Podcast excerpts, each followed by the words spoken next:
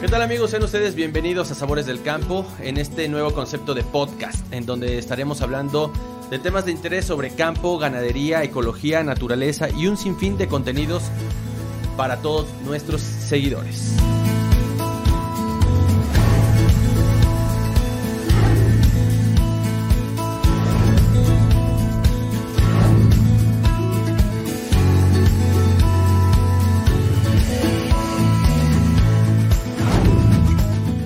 Yo soy Aaron Gaona y los estaré acompañando en este primer capítulo de Sabores del Campo, en donde estaremos hablando sobre el gusano descortezador en la Malinche, una plaga que sin duda está afectando de forma alarmante a nuestra montaña y al ecosistema. Platicaremos con un especialista en el tema, quien nos dará sus impresiones para estar mejor informados. Amigos, no olviden seguirnos en nuestras diferentes plataformas como son Facebook, YouTube y en Spotify. Agradezco a Producciones M Music una solución a tus necesidades audiovisuales y al equipo de Sabores del Campo para la realización de este podcast. En nuestro estado de Tlaxcala, uno de los símbolos más importantes que tenemos es la Malinche o también llamada Malinchi o Matlalcueyetl, que en náhuatl significa falda azul. Este imponente volcán de 4.420 metros sobre el nivel del mar está localizado entre Tlaxcala y Puebla. En 1938 se estableció el Parque Nacional La Malinche por el entonces presidente Lázaro Cárdenas, con el objetivo de proteger los recursos naturales con un área de más de 45 mil hectáreas, de las cuales dos tercios están en nuestro estado y un tercio en Puebla. Por lo que toda la fauna y flora del lugar se encuentra bajo el cuidado de área natural protegida. La Malinche cuenta con una imponente superficie boscosa de árboles de hoja ancha como lo son el encino colorado, el tesmolillo y el laurelillo, así como coníferas de ocote, ocote blanco y oyamel. Entre la fauna que habita o habitaba en la región de está la musaraña, el conejo serrano, el ratón de los volcanes, además de 34 especies adicionales de mamíferos, 7 anfibios, 14 reptiles y 111 aves. Los problemas que aquejan a este parque nacional son la tala clandestina, la agricultura, el pastoreo y los incendios forestales provocados muchas veces por los visitantes. Desde 2015, la Comisión Nacional Forestal emitió una alerta temprana para insectos descortezadores en Tlaxcala, en cuyo aviso advirtió del alto riesgo de la plaga del gusano descortezador, por lo que cerca de 827 hectáreas en ese momento estaban siendo infestadas por los insectos. Es momento de hablar sobre el gusano descortezador. Este pequeño insecto vive debajo de la corteza del árbol y se alimenta del tejido que conducen los nutrientes del mismo, provocando frecuentemente la muerte del árbol. Se puede reproducir hasta 6 generaciones por año y dependiendo de la especie, en cada una de ellas engendrar hasta 100 crías. Aunado a esto, puede volar como palomilla, lo que hace crecer el problema, atacando así a más árboles. Hablar del gusano descortezador y la afectación que está provocando la Malinche es de gran importancia para nuestro estado en la actualidad. Es por ello que decidimos retomar el tema en este primer capítulo de Sabores del Campo. Para adentrarnos en contexto, invitamos al ingeniero Carlos Gilberto Pacheco Montiel, del grupo Matlalcueyetl Comunidades Unidas. Muchísimas gracias por estar en este primer episodio del podcast de Sabores del Campo, ingeniero. Muchas gracias, Aaron, por la invitación. Al contrario, gracias por estar aquí con nosotros y pues hablemos sobre las primeras detecciones de este gusano y la afectación. Pues eh, es importante aclarar, el escarabajo descortezador es un insecto que es endémico de los bosques de, América y principalmente de México. Eh, no hay que satanizarlo, ¿no? Hay que entender cuál es el, lo importante, la importancia de este insecto en los bosques. Ese silvicultor natural, cuando un bosque, cuando un árbol está débil en el bosque, eh, el insecto se activa, el insecto va, lo, empieza a atacar y se lo empieza a comer. ¿Y qué hace? Que otros insectos de diferentes especies eh, lo empiecen a degradar, los hongos, las plantas, lo empiecen a reintegrar a la naturaleza y lo convierten pues, en tierra de monte. ¿no? Entonces, este ciclo natural en, en los bosques eh, tarda muchos años, es natural, no hay que satanizarlo, porque eh, es la función que cumplen estos insectos en el bosque. ¿Qué es lo que está pasando? Que el aumento de las temperaturas eh, por cambio climático, eh, la escasez de agua o de las lluvias, la constante presencia de, insectos, de incendios forestales, eh, la presión del hombre al, al ocotearlos, al sobrepastoreo, eh, dañar a los árboles, pues eso va ocasionando que el bosque se vaya debilitando y los árboles empiezan a resentirlo. ¿no? Y es, en ese este, proceso los insectos empiezan a propagar de una forma más rápida y se convierten en plaga. En plaga. Sí, y a partir de hace aproximadamente unos seis años este, se empiezan a, a, notar y a reportar brotes aislados de este, este, este, insecto. De este insecto. Sí, que es este, Dendróctonos mexicanos y Dendróctonos frontalis. Correcto. ¿De qué forma afecta al ecosistema esta plaga? Eh, al perder la cobertura, al afectar a los, a los pinos principalmente, nada más ataca a los ocotes. A los ocotes. Ajá. Correcto. Este, pues se va perdiendo la, eh, cobertura del bosque, estamos perdiendo la, diversidad. Si perdemos los árboles, perdemos muchos servicios. Eh, los primeros que son afectados son los animalitos, esta gran diversidad que tenemos en la, en la montaña, al desplazarlos, al desplazar de, sus hábitats, porque ya no van a tener en dónde este, habitar, en dónde eh, protegerse. Reproducirse. sí, así, claro. Y eh, se empiezan a desplazar las especies y a perder tanto plantas, que muchas son este, medicinales, como algunos otros animalitos que ya lo comentabas, que están hasta en la norma, eh, tienen un grado de protección por la Semarnat, y todo esto se empieza a perder. Y eso no nada más, este, eso es inmediato, ¿no? Pero no es, no es este, lo más grave. sí es muy grave, pero también vienen otras afectaciones que, que vienen desencadenando una serie de, de, problemas mayores, como es el, pues, la pérdida de, de superficie para captación de dióxido de carbono. Se está cortando la madera, de los árboles, la madera se está extrayendo y esa madera se va a transformar. Posiblemente se libera otra vez en dióxido de carbono y no tenemos esa forma de, de seguir capturando el dióxido de carbono, la, temperatura sigue aumentando. El, aire, eh, la contaminación, pues sigue este, afectando. No tenemos una superficie, no tenemos bosques eh, que nos ayuden a limpiar el, ambiente. Y eh, también muy, muy, muy importante, el agua.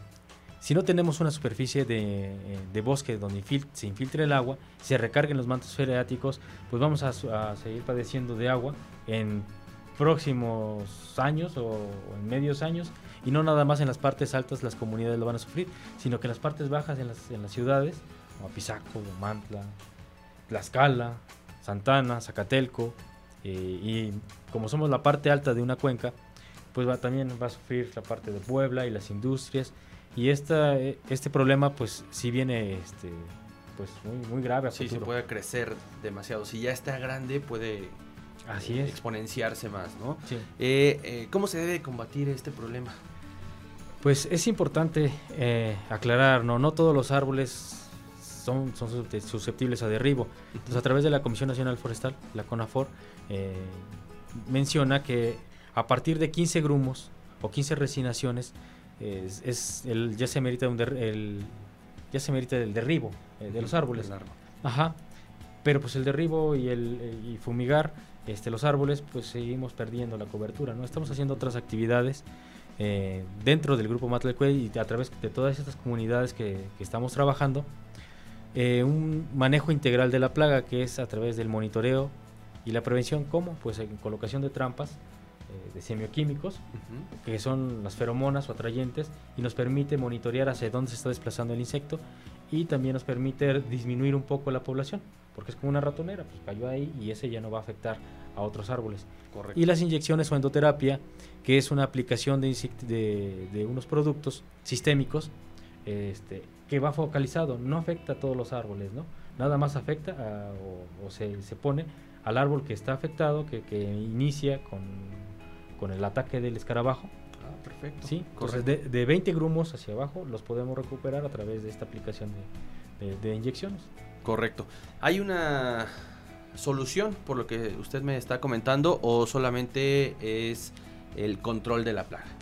Es el control, porque no podemos erradicar el insecto. El insecto es benéfico, ¿no? Y no queremos, eh, al, eliminar un, este, un insecto, ocasionar un problema más grande. No tenemos que promover el equilibrio natural de los ecosistemas.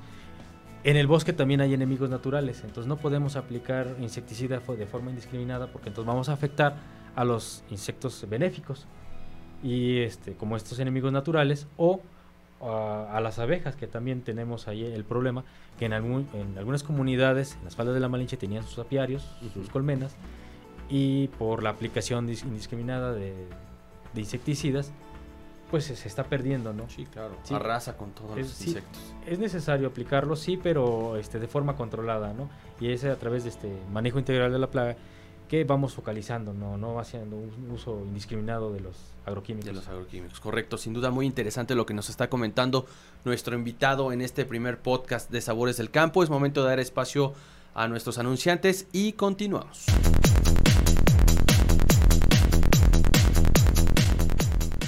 Luego de escuchar esta información, ya estamos de regreso con nuestro invitado, el ingeniero Carlos Gilberto Pacheco Montiel, del grupo Matlalcueyetl Comunidades Unidas, y seguimos hablando sobre el gusano descortezador en la Malinche. Ingeniero, ¿qué repercusiones se tendría el no combatir esta plaga?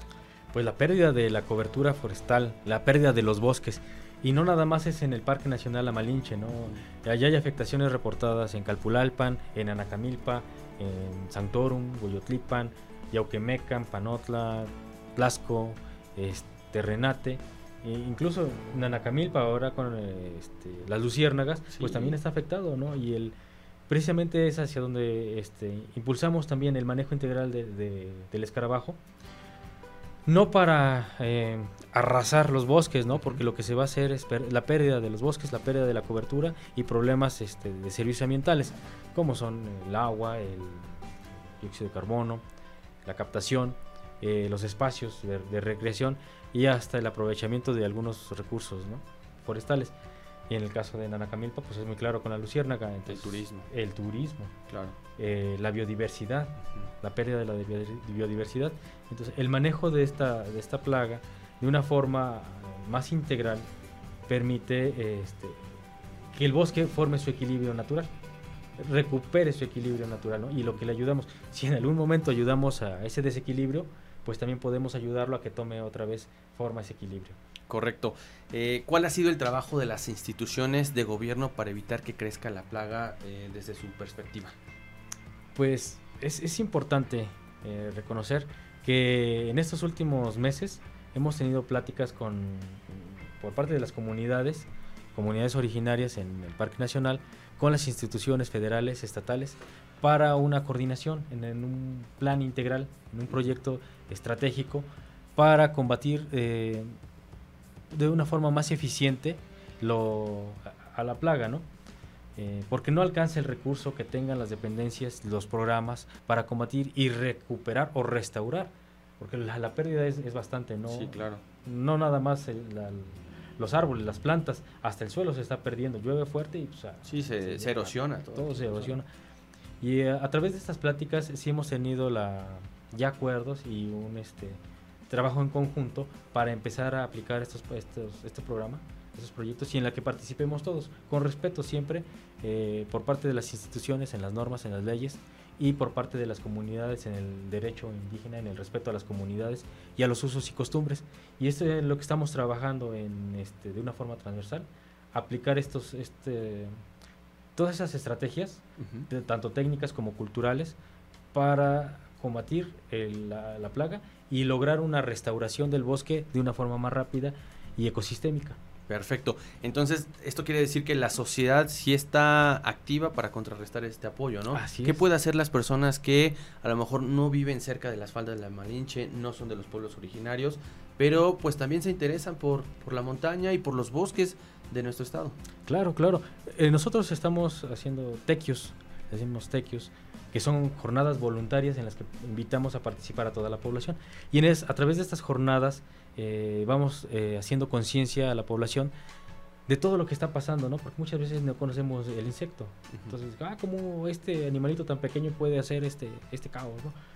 Y precisamente de esas cosas pequeñas van generando muchas otras cosas, ¿no? El, el educar, el hacer conciencia a la gente que llega, eh, porque se les va explicando cuál es el proceso, que vean la comparación de un bosque sano, de un bosque enfermo, el grado de erosión que se está causando por la pérdida de los bosques va, va generando esa conciencia en, la gente y aparte nos va ayudando a restaurar estas áreas.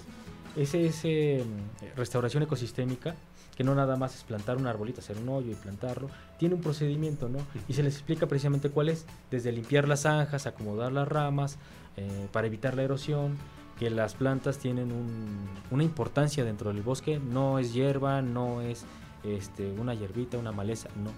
Toda planta en el bosque es importante. Es importante. Sí. Y, a través de esto este, estamos ah, logrando la participación de todos, ¿no? Y todos los invitamos para que su, este, dice un amigo, en la Malinche cabemos todos, ¿no? Y precisamente todos, porque en ella podemos eh, trabajar de forma voluntaria o a través de instituciones, a través de programas para la restauración de un lugar que es de todos. Correcto, es muy importante la participación de todos. Agradecemos la participación y los comentarios de nuestro invitado, el ingeniero Carlos Gilberto Pacheco Montiel, del grupo Matlalcueyetl Comunidades Unidas, por participar en este primer programa de podcast de Sabores del Campo y compartirnos toda esta información. Muchísimas gracias. Muchas gracias por la invitación. Y bueno amigos de Sabores del Campo, eh, de esta forma vamos a despedir este primer capítulo del podcast Sabores del Campo. Yo me despido con esta frase que dice, aquel que planta un árbol, planta una esperanza. Amigos, esto fue todo por hoy en el primer capítulo de la temporada 1 del nuevo formato de Sabores del Campo. Recordarles que nos sigan en Facebook, píquenle en la campanita y en YouTube, eh, escúchenos en Spotify y agradezco a Producciones M Music una solución a tus necesidades audiovisuales y al equipo de Sabores del Campo para la realización de este podcast.